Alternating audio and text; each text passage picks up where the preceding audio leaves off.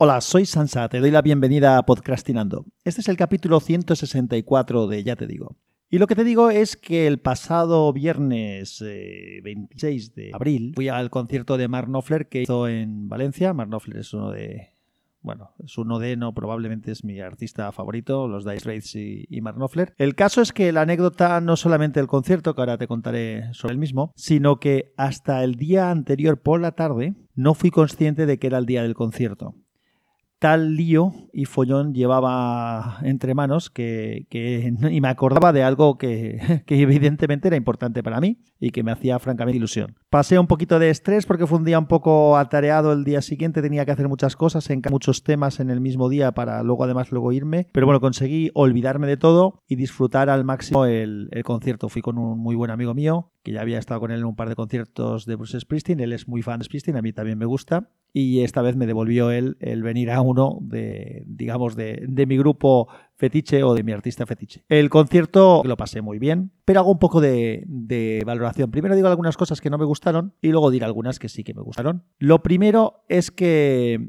ya me pasó en Madrid en otro concierto que estuve, no pusieron ninguna pantalla. A ver, yo entiendo que hay dos temas por los cuales no ponen pantallas. Uno es porque piensan que hacer un concierto en la Plaza de Toros no es un espacio excesivamente grande. Y luego, sobre todo, es que, claro, se pone una pantalla, tienen que poner todos los medios de grabación, las cámaras, hacer el control de imágenes y demás. O sea, es mucho más complicado la gestión. Pero a la gente que vamos al concierto nos facilita muchísimo la visualización del mismo. Nos, estábamos muy bien situados, estábamos muy, muy centrados, eh, se escuchaba fenomenal, se veía bastante bien, pero eché de menos eso, el que hubiera una cámara sobre todo porque Mark Knopfler mm, no es que sea un artista que se mueva mucho precisamente y más cada que tiene ya, pero lo que toca básicamente es la guitarra y, el poder ver algún detalle de, la guitarra, de las manos tocando, de los diferentes músicos cuando tienen algo de protagonismo.